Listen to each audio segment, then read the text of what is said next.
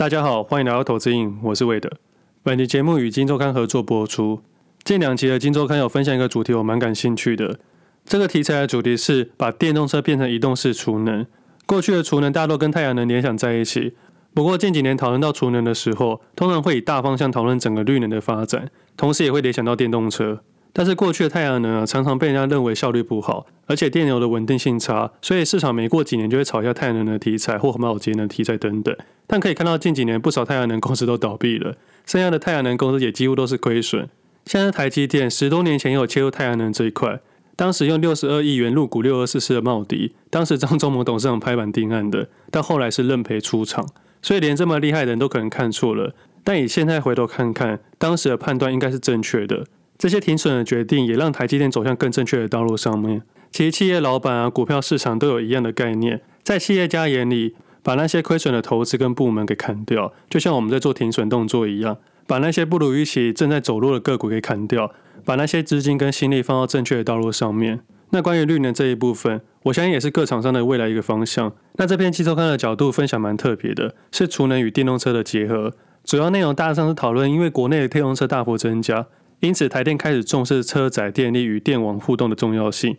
简单来说，就是透过通讯科技跟储能技术的进步，把电动车当作一个移动式的储能系统，将充电桩设定为双向充放电，在有需要的时候，把电动车的电传输为电网。但老实说了，我觉得这议题蛮有趣的。不过，依照目前电动车的情况来说，我认为有点太过于理想了，因为电动车自己的用电量不太够。所以短期内应该不太会有电网充电的情况发生，但是我觉得大家可以去思考电动车电池汰换的问题。以电动车电池较严格的标准来说，通常使用到八十五 percent 左右就需要被汰换，而这个汰换的电池在未来或许就可以使用到家电的储能，或是其他不需要太大电力的储能设备上面，来延迟电池的使用寿命，也达成再生能源再利用的目标。所以整个议题算是不错的，但是要怎么实践，如何实践，政府如何配合？这些东西都有它一定的困难度，可能是 N 年之后的事情了。不过学习就是这样子的，我们把这些议题放在心里面。如果真的遇到行情的时候，也不用急着去找答案了，因为这些答案你在过去就研究过了，也符合我一直说到的先注意再决定。那这是有跟今周刊合作这期节目，我个人还是觉得多阅读是好事，阅读不一定能让你在市场上有立即性的获利，但可以学习到新的知识，开拓视野，接着学会去统整思考。判断，最后就能产出自己的独一无二的见解。属于自己独一无二见解是交易市场不可或缺的。如果要给新手投资人一个建议，我会说，在任何一笔投资之前，先学会给自己一个买进的理由，不要因为别人买什么你就买什么，这样你永远不会学到这个独立。那资讯的连接有投资瘾听众专属的优惠订阅方案，有兴趣的听众可以点进去看看。像我自己在做一研究的时候，我的做法比较特别一点点。我会依照真实市场价格的变化而去研究它可能会发生的原因，不管是长线还是短线，都会有一样的概念。我会大量去吸取这些资料，接着才会产出自己的东西。在写 Press 文章那些也是这样子的。但我必须要强调，这些东西都是累积而来的。你不可能今天看投资的书，明天就赚大钱。那说到书这件事情啊，我还是要跟听众朋友说声抱歉，因为收到不少听众朋友的私讯说，成品找不到投资上瘾的书。那我自己这礼拜利用了假日跑了几家成品，也没看到自己的书。我记得上次去大江买书的时候，架上也只有三本书，一本我买走了，那另外两本呢，刚好是另外的听众买走了，因为他当天刚好有私讯我说他在大江成品看到最后两本被他买走了。那有听众私讯，我想说不太可能啊，应该都补货完毕了。然后就在昨天，我去台北的几家成品去看，也没有看到自己的书。但是我又跑去问店员了，店员直接回答说，最近很多人找这本书已经卖完了，要等下一批。那出版社这边已经试刷了，他们也是积极在出货，但还是来不及铺货，还请各位见谅。那网络线上成品啊或博客来都可以买得到，但是我知道很多人喜欢先摸摸实体书再决定要不要买，那可能还要再等一下下了。上礼拜我第一次在个人 Facebook 上面发诉说这件事情，那我几个好朋友啊，业内的朋友，他们都十本十本的买，我已经跟他们说这不是炒股票，不要在那边乱刷。那其中一个朋友在业内，我就问他说：“你买这么多本要干嘛？”他说：“他放到券商或银行给民众看呢。”我说：“这样你们业绩会掉很多。这本书不鼓励过度的交易。”这个经理还跟我说：“对耶，那我还是放假也就好。”其实从分享的开始，我算是蛮低调的。其实我家人到现在也不知道我有出书，也不知道我在干嘛。因为交易的事情真的很难去说。我们家算是一个比较保守的家庭，也算是蛮节省的。自己有时候交易的数字算是蛮大的。我相信我说出来，他们不会去相信，也无法去接受，我也不想去解释。更重要的是，我不想让他们过多去担心，他们的担心只会影响到我的交易而已。所以通常我都选择沉默。说到节俭，我们家一直以来吃饭都是用报纸去垫的。我记得我在长大之后去朋友家吃饭才知道什么叫餐垫。我第一次用餐垫的时候，还问我朋友这是干嘛的，他们还以为我在装傻。但是当时的我真的不知道，因为生活环境会影响一个人的认知，而一个人的认知会显现在你的交易市场里面。像是我小时候在传统市场里面生活，每一笔的买卖都有它的意义，也都是想要赚钱，而且通常便宜的东西，通常都不是那么好的东西。这跟交易市场其实非常的像，股价在下跌的时候，它通常都一定有一些问题。我用一个最实际的例子，一般来说，早市最热络的时候是六点到九点之间。通常九点过后就人越来越少了，十二点过后就渐渐没人了。所以在十二点过后，就有一堆一百块的水果会出现，但这些水果都是别人挑剩下不要的。如果你是习惯捡便宜的，就像价值型投资人一样，你去末端捡那些便宜的股票。但如果你是强势股的话，你就要去大市那边去买，因为那边是一早最新鲜的水果，通常都是最好的。你可以挑选那些好股票，就是些好水果，再拿去早市六点到八点时间卖。但是你要去大市的时候，可能凌晨两点就要过去了。像我们在做一些零售买卖的时候，也有分大市、中盘商、小盘商跟零售商，其实概念都很像，在交易市场里面也都可以通用。但我这边讲的是环境哦，但不一定代表我对金钱的认知跟风险。前阵子想到一件很有趣的事情，我很少跟身边的朋友聊投资，他们也很少问我问题，因为很难在我口中听到股票代号，所以他们宁可去相信那些稳赚不赔的老师。虽然很少聊到投资啊，但殊不知。过去这几年，我身边所有的朋友加起来交易量可能都不比我一天多。他们每次聊的话题，顶多就是什么要涨了，什么要追了，谁又说什么股票好了。他们不会问我的主要原因，除了我不太讲股票代号以外，他们认为我是一个超级风险规避者。为什么这么说？主要是三个原因。第一个原因是，以前在玩手游的时候，我绝对不花钱，而且是很抠的那一种。游戏的一开始，他们都会花什么礼包钱三九九之类的。我是那种打死都不会买的，因为这种游戏的背后只会花越来越多钱，从三九九、四九九、六九九或几千几万，它为了让你们有竞争力，所以你必须不停的花钱。当然，你可以享受到游戏的乐趣，但是这个背后的期望值对我来说真的太低了。所以在玩游戏的一开始，我为了避免自己未来有沉没成本的念头，所以我打从一开始就不做这件事情。所以他们都觉得我对钱这件事情很谨慎。那还有另外一件事情，我开车的时候非常的守法。那他们都喜欢开比较快的车。我记得有一次大家出去玩，那他们嫌我开车太慢，叫我去后座坐给他开，才能跟上他们的速度。我并不是那种乌龟车啦，我只是在限速范围开车而已啊。那在过年的时候，我很少跟他们玩牌，是因为过年的时候我对赌已经麻痹了。除了放假以外，每一天我都在做交易，每天都在赌，每天都有几率。而那个时候在做营业员的时候，月金量已经超过上亿了，而且几乎所有的衍生性金融商品都会使用。杠杆上面也很常开到很大，所以说生活上我不是不赌了，是因为在盘中赌太大了。所以这些种种的迹象也让他们认定我是一个风险规避者，投资股票也应该很保守，我自然就不是他们有兴趣的对象了。但是对我来说，金钱与生活本来就是要分开。我生活是一个守规矩的人，但在交易市场里面，我是一个非常不守规矩的人。主要还是因为后面期望值跟利益的关系了。我开快车可能提早三十分钟到，但是我可能增加死亡的风险。那寿险的金额无法满足我对于金钱的渴望，所以我个人会觉得没必要赌这个期望值。但是在交易市场里面，可能会刚好遇到一波好行情的时候，因为期望值的关系，去承担很大的风险。就好比近期的交易市场，几乎都是高水位在调整。那高水位的调整，并不是今天高水位，而是依照市场价格失误的维持高水位。这个期望值太难去假定了。就好比今天来说。我把航空双雄宏达电集团慢慢的退场，只留下获利的部位，而这个部位是随时都可以离开的部位，把这些多余的资金去新增的面板类股跟记忆体类股。那面板类股一直都有持有少的部位，但是在十月二十八号的时候，遇到整体面板类股的上涨，也顺势的加码了一些部位。接着在十一月三号注意到记忆体也跟着进场，这两个类族群有写在十一月三号 Press 的文章里面，标题是横轴与纵轴，报价与股价的概念。我们时常会利用报价去推测股价，但我觉得没有太大意义，因为股价通常会领先报价，报价会落后公布的。毕竟股票市场总有内线消息，就像一只看不见的手，去接受这件事情的发生，而不是去抱怨它。所以照理推估了，股价会先反应，但通常台湾的交易市场里面不会等到事情真的确定后才开始上涨。以今天回头看看，六一四七的頎邦，他们跟联电的合作案，是不是在消息公布的隔天就出现了暂时的新高了？但是在消息公布之前，股价已经先反应了，而且又这么刚好，他跟买联电的人是同一群人，所以我才会说，任何消息都有可能会有人先进去。假设十月二十八日跟十一月三号是有人先进去的，是谁我不知道，反正我们也查不到，查到也是官方的数据，也有很多交易是不被公布的，即使公布有时候也对不上。只要你有一些交易经验的人，就会发现了，所以我才一直说，人会骗人，但数字不会，不是主管机关不查，而是不敢去查。那上礼拜五美股的美光上涨了六 percent，今天记忆体多数开高，不只是文章里面写到的四只个股，威刚、华邦电、南亚科、旺宏以外。现在群联也缓缓的上涨。老实说，这五只个股里面，我最喜欢群联的老板，因为他讲话很实在，也不太炒股票。但可惜的是，这个老板比较少去制造话题，他很认真的专心本业，所以基本面顾得还不错。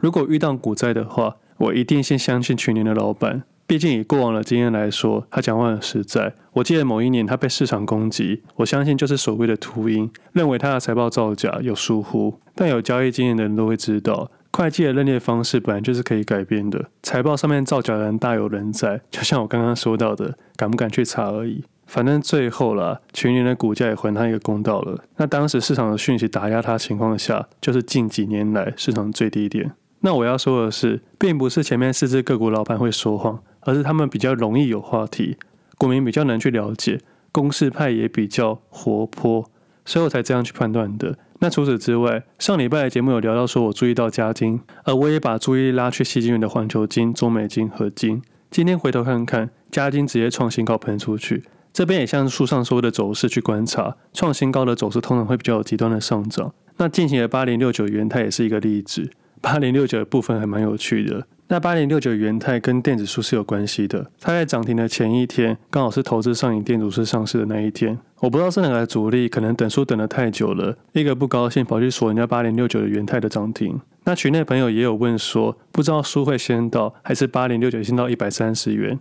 我是不知道他现在书拿到了没有了，但我相信书应该会先拿到，除非八零六九明天涨停。而其实不用明天涨停了，涨七点五 percent 就可以了，因为以今天一百二十一块收盘价，明天涨七点五 percent 刚好是一百三十元。那如果明天刚好碰到一百三十元，你再跟我说书先到还是股价先到？好了，主力锁涨停这件事情是我开玩笑的。除非我的群内真的有主力在里面，那大家一样，股票不要乱买，输可以。那涨停这件事情一定是巧合啦，这部分只是开开玩笑而已。那博克莱的电子书也上架，大家有兴趣也可以关注一下。那回来市场上的话题，那其实上一集除了聊到矽晶圆以外，还有聊到另外一个族群，也就是被动元件。因为当时注意到整体被动元件，像是国巨、启力新、和生堂、华新科都同时动了起来，自己也开始小量的去试单。因为刚好试了这些部位，也在节目上面利用我的书的逻辑去分享。其实他们都是串在一起的公司，但是这边并不是要大家去跟单，我也不知道未来走势是上涨还是下跌。但是因为个股如预期的关系，让我短线的部位被迫去停利了。在今天的走势里面，我很懊恼，说我到底要看哪些股票。最后在筛选的过程中，所以把航空双雄以及宏达电集团的主部位给退场了。为了就是要加码这些新增的部位，做一个另外一个产业的循环。当然，背后的答案是对是错，我不知道。但是近期的行情是比较好的，只不过今天记忆体的做法有点不太一样。今天记忆体是全面先开高走高，除了微刚涨停板以外，其他个股都是在盘中里面做一个还蛮强势的上涨。但是微刚在盘中的一个瞬间，涨停板被其他人敲开来了。只有短短的几分钟之下，我决定把我的记忆体的部位瞬间的去做个解码的动作。那我刚刚不是说我做了加码，怎么这边又说到解码呢？原因是因为我使用了杠杆。对于这种直接开高走高的走势，主要还是因为上礼拜美光的上涨的关系，所以我才做出解码在杠杆的动作。那部位上怎么调控，反而是另外一个难度。我主要是结清部分的获利，将这些获利买入了权证。这个概念就是我刚刚说到的，先减码再加码，玩的是时间价值的问题。那这边讲到衍生性金融商品，如果是新手投资人就不要去使用了，照自己的逻辑去判断就可以了。这只是我一个增加杠杆的做法，也因为整体账上是获益的情况下，才会积极去使用杠杆。那其实老实说，在十月底的时候，我已经很积极在使用杠杆了。那近期的交易较少使用到期货跟选择权，第一是流动性变差，第二就是近期的个股比较好操作。那权证的部分还是酌量去使用。那在以上的这些判断上面，并不是要跟你报个股。以上这些分析都想要分享一些交易的逻辑，并不是要报股票。还希望听众可以注意这个部分。在交易市场里面或投资市场都一样，你要如何在有限的资金里面做交易，才是交易最难的地方。如果你动不动想把场外的资金拿出来，代表此刻的你还没办法应付短线交易的心魔。那最好的办法就是把你的周期拉长，而不要做短线交易。短线交易没有这么简单，我从来没说短线交易容易过。只有那些没有真正交易过的人，才会认为短线交易很容易。希望听众朋友们要谨慎这件事情上面。那刚刚那些都是说一些看对的个股或一些顺势的个股，那我有没有看错个股？有，而且还不少。像现在提到面板类股，但是大家可能忘记了，我面板类股进了几次，退场了几次，都有做出减码的动作。也才让我有机会在这次的时候顺势做这些加码动作，是因为我资金都活起来了。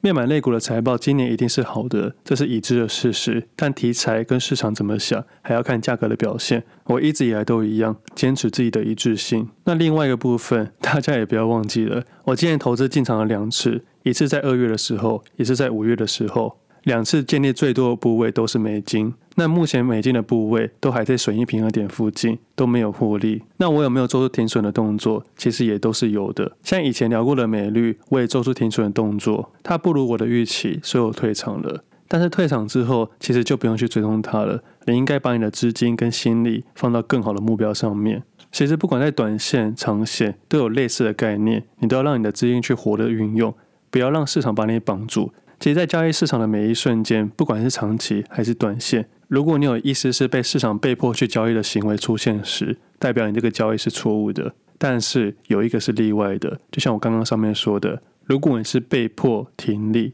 那就是个正确的动作；如果你是被迫停损，这个停损的瞬间都一定是错误的交易行为。